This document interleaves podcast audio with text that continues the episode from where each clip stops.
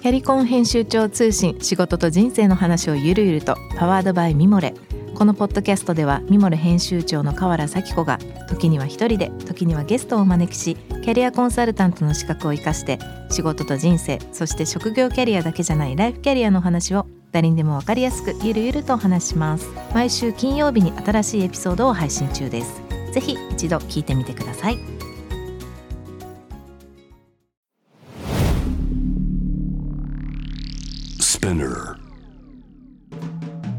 ナビゲーター中道大輔です。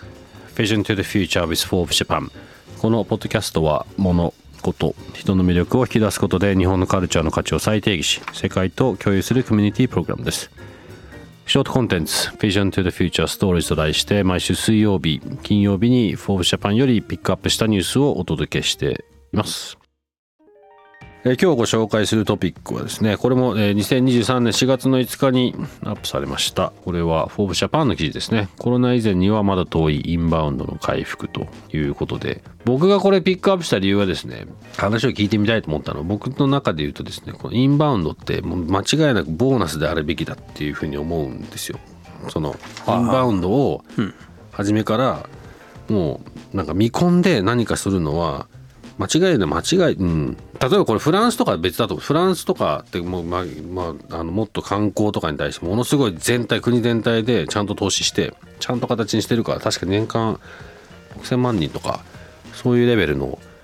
あの観光客を受け入れてきちんとその全体が回ってるのでそんなこと言ってられないと思うんですけど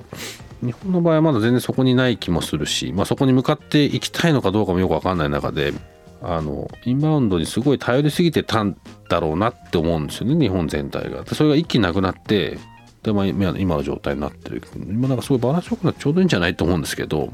インバウンドってなんかどうどういうふうに見てます？そうですね、まあ、でも今後、まあ、特に前のお話じゃないですけどもあのやっぱ海外いろんな見方を知るべきだとは思うので、うん、あの海外の人がたくさん来るのもとてもいいですし。すねあの日本は人口が減少しているので、うん、ある意味海外に頼るのも必須だなと思うと、うん、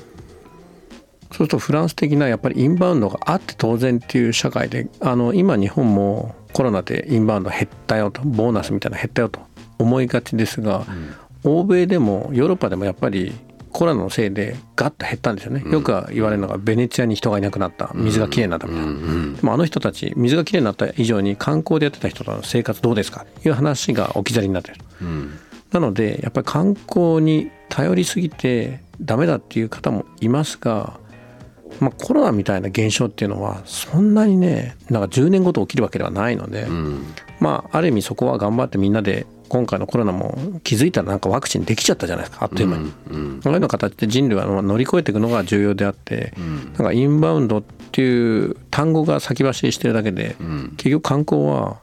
もしくは国際交流っていうのはずっと進むべきでしょうし、特に日本みたいなのはやるべきかなと。観光がすごく日本に向いてるのは観光の特徴としてはやっぱり歴史なんですよね。なんかフランスもまあ歴史的な建造物があるよとか、うん、新しいものもあっても、まあ、イタリアとか、エジプトとか、まあ、古い町そうすると、まあ、日本は結構一つ観光で歴史的な産物が、まあ、京都奈良中心に、まあ、全国にもありますよ、うん、それだけでも相当他からなんかもう中国や韓国でなくなっちゃったような建物がまだあるよとか、街並み残ってるっていうのはすごく遺産なので、うん、なんか観光で残っていけるだけの価値は十分あるので、あとはまあそこにちゃんとあの中身さん言われたようになんか社会枠組み行政としてきちんと取り込めるかだからフランス面白いのは2つポイントがあって、まあ、僕の知り合いもっと本当あるのかもしれないですけども一つはあの有給休暇制度っていうのをあの20世紀初頭に作ってちゃんと観光しましょうよ、その働いてる賃金は出るけどもそれを休んで旅行に使おうみたいな。そういう制度があったと。なんかヨーロッパはルネサンスの後にあの金持ちの息子たちはあの旅をさせて他の国に行って見聞を広めようっていう文化ができて、名前ちょっと何だったか忘れちゃったんですけどもそれで行って向こうの景色を見てくるとか、なので景色の絵も流行ったし、その延長でフランスは早いうちに観光をやっていくっていうのがすごくあの出来上がってたので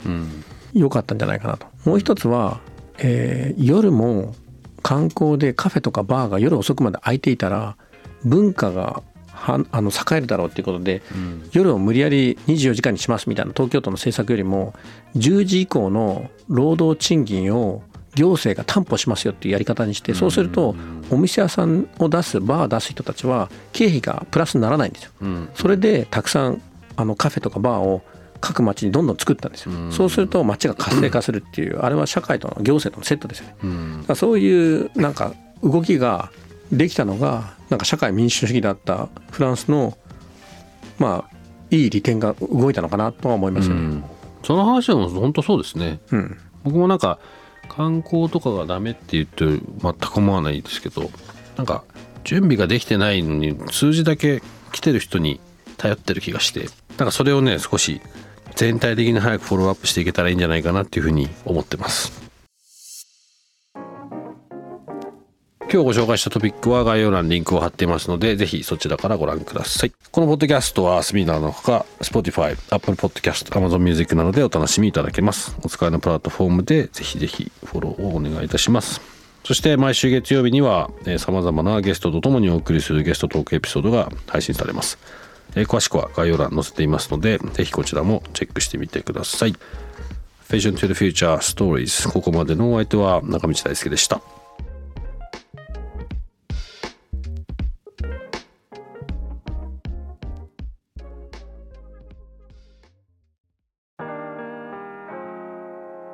美容家の神崎めぐみと編集者の大森洋子でお届けする雑談ポッドキャスト「ウォンと私のお名前なんての?ふと私って誰なんだ？と自分がぐらついてしまうそんなあなたと毎日を楽しくするサバイバル術を一緒に考えていきます。ウォンとは毎週水曜日朝5時に配信。ぜひお聞きのプラットフォームでフォローしてください